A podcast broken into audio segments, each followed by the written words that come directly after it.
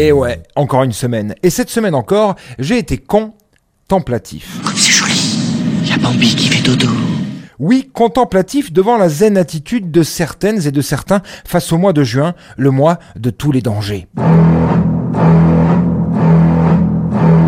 Je l'appelle ainsi car c'est le mois des échéances, qu'elles soient professionnelles ou personnelles. Une fin de cycle avant la grand-messe des chassés croisés de camping-cars et des piscines assaisonnées à la crème solaire, au bisphénol et à l'urine des excès de la veille. Le mois où personne n'a du temps, où tout le monde a quelque chose de prévu en permanence et où chacun s'efforce de garder la tête hors de l'eau sans toutefois encore avoir eu le temps de s'apercevoir que le maillot de bain de l'année dernière est devenu euh, trop petit pour cet été.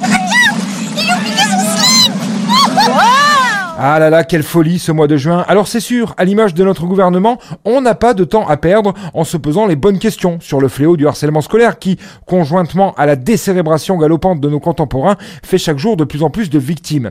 Cela dit, on a tout de même compris que pour être entendu et que l'éducation nationale et ou le gouvernement soient à l'écoute, il faut que ton enfant se soit déjà suicidé, hein. Sinon, c'est pas la peine. Et une fois qu'il ou elle aura mis fin à ses jours, on te donnera une boîte de Kleenex, une petite tape de compassion sur l'épaule et on t'enverra jouer faire de la prévention à ton tour dans les écoles parce que bon, chez les politiques, il est chargé aussi hein, ce mois de juin. C'est effrayant comme le temps passe vite quand on s'amuse. Ah ça, le harcèlement scolaire, cadet des soucis en haut lieu. On s'en tamponne la bonbonnière au moins autant que du projet de loi du groupe LIO.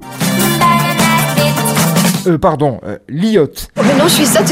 Oui, le projet de loi du groupe LIOT qui visait l'abrogation de la réforme des retraites qui ne pourra pas être présenté aux députés puisqu'après avoir été amendé par la majorité et la droite classique, dite du petit pull sur les épaules, eh bien ce texte est devenu aussi vide que la cervelle d'Elisabeth Borne ou que la dignité de Gérald Darmanin. Alors à quoi bon voter une coquille vide, me direz-vous? C'est certainement la question que bon nombre d'entre vous auraient dû se poser au printemps 2017.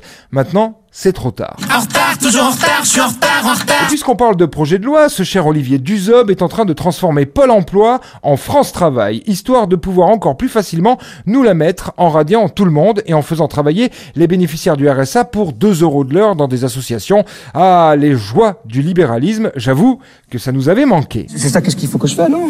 C'est ça qu'est-ce qu'il faut que je fais Justement, à ce propos, il y a quand même certains bénéficiaires du RSA que j'aimerais bien voir rester accoudés au comptoir ou continuer à jouer à la pétanque plutôt que de les savoir dans des associations, à s'occuper d'enfants ou à distribuer de l'aide alimentaire à eux-mêmes. Mais bon, ça c'est juste mon point de vue. Hein. Moi je suis pour le revenu universel, mais on me dit dans l'oreillette que c'est pas pour tout de suite que l'on va récupérer les milliards de l'évasion fiscale. Bah oui, hein. tout n'est qu'histoire de priorité. Un conseil n'est jamais laissé un pétard dans son slip. Enfin, depuis ma dernière bafouille, on a dit adieu à l'humoriste le plus cubiste de la scène française, à celui qui nous a montré qu'on pouvait rire de tout avec n'importe qui, enfin, euh, qui nous a surtout appris l'humilité, le recul et que l'autodérision n'était pas incompatible avec une belle âme. Je suis sûr qu'il est déjà là-haut, déguisé en Télétubbies, là-haut avec des proches et Coluche. Guillaume Batz s'en est allé. Salut l'artiste. Et le paradis, c'est bien l'endroit où j'ai le droit ni à l'alcool, ni au drogue, ni aux grossesses. Ouais. Bah, j'y suis déjà, tu vois, c'est, euh... Envoyez-moi en enfer, tu vois, j'ai de me faire chier, tu vois, c'est, euh... Allez, je vous laisse. Je vais fabriquer ma crème solaire à base des graisses retirées sur Guy Carlier depuis 15 ans. Il paraît que c'est bio. Bonne bourre, mes petits cons du mois de juin. Fais-moi une tête d'innocent. Comme ça? T'as pas l'air innocent, là T'as l'air complètement débile. Pardon, monsieur Duval. Je sais pas comment on fait une tête d'innocent. Depuis tout petit, je suis coupable. C'était la semaine de Vinceau. Il n'a encore pas fait grand-chose. Hein.